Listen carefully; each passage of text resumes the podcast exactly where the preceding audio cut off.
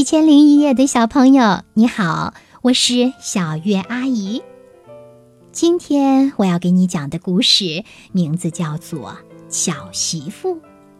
从前有个聪明的老头，名叫张老九，他有三个儿子，都已经娶了媳妇，兄弟们没有分家，由张老九带着一起过日子。说也奇怪。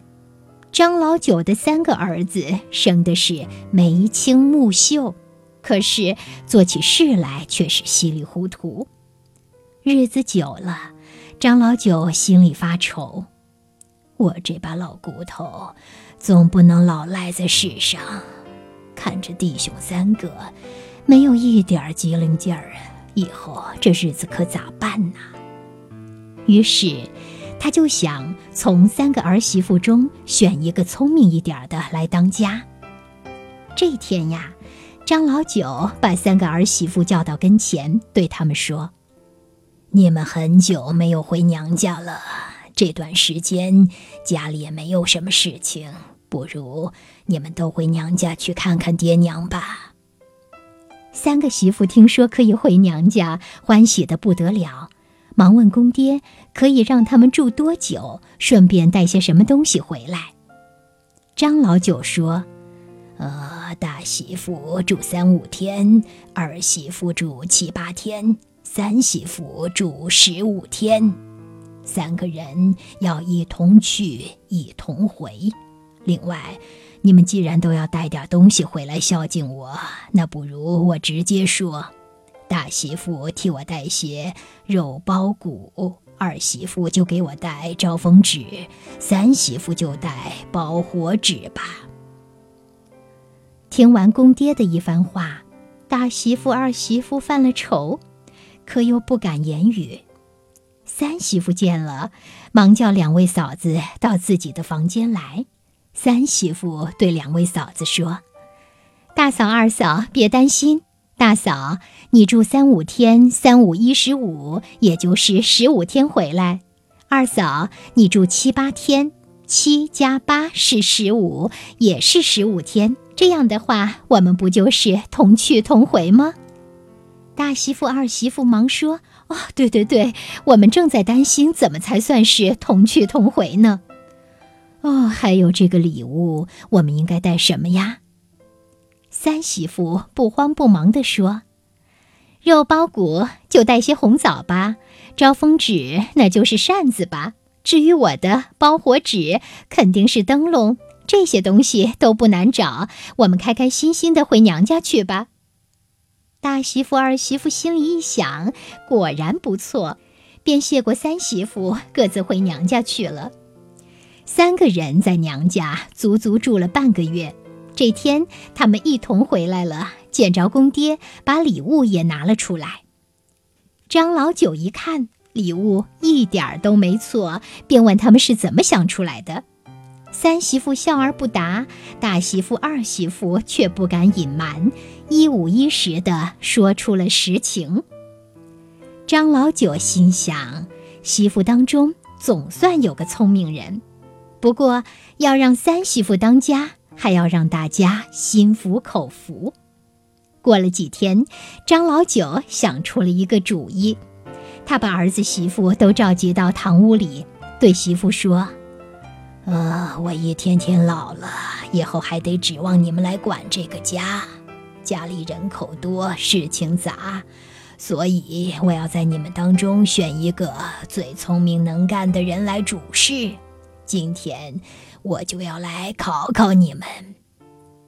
三个儿子一齐说：“嗯，那就考考他们吧。”张老九开始出题了：“大媳妇，你用两样料给我做出七样饭；二媳妇，你用两样料给我做出十样荤菜；三媳妇，你用两样料给我做出百样素菜。”大媳妇、二媳妇听了，都面带难色。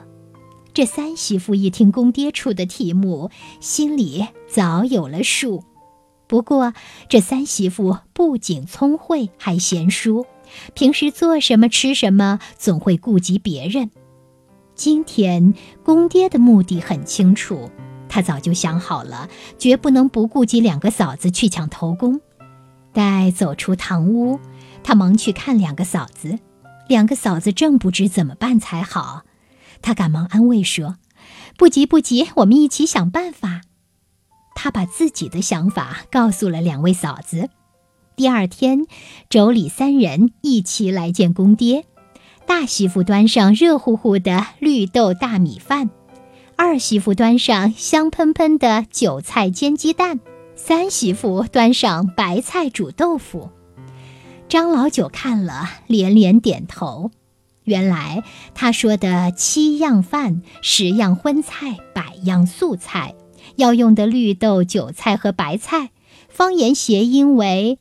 六豆、韭菜、白菜，绿豆和大米就是六豆和大米，就煮成了七样饭。韭菜加鸡蛋，呃，韭菜的韭变成一二三四五六七八九的九，不就做成了十样荤菜？白菜掺豆腐，白的谐音就是百呀，所以这就是百样素菜。张老九想，这次的考试三个人都做得非常好，这里面肯定有三媳妇的功劳。他悄悄地叫来大媳妇、二媳妇，这两个儿媳，一个老实，一个敦厚，把事情的经过说得清清楚楚。听了大媳妇、二媳妇的话，张老九更加开心。他想，三媳妇聪慧贤淑，这样的人不当家，谁当家？他决定再单独考考三媳妇。这天一早，张老九叫来三媳妇，对他说：“你快去买猪肉，我要皮贴皮，皮打皮，精肉没有骨头，肥肉没有皮。”三媳妇听了一声不响，心里早有了答案。一会儿的功夫，三媳妇就拿来了四个荷叶包包。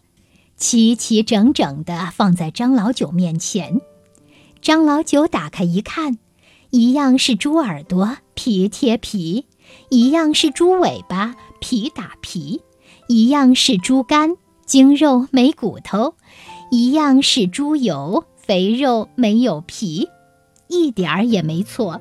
他心里喜滋滋的，说道：“三媳妇，这个家以后就由你来当了。”三媳妇推辞不下，只得收下了公爹交给她的钥匙。三媳妇当家后，把家里的事情安排得妥妥帖帖，吃的穿的都是自己做出来的，一家人过得舒舒服服、和和美美。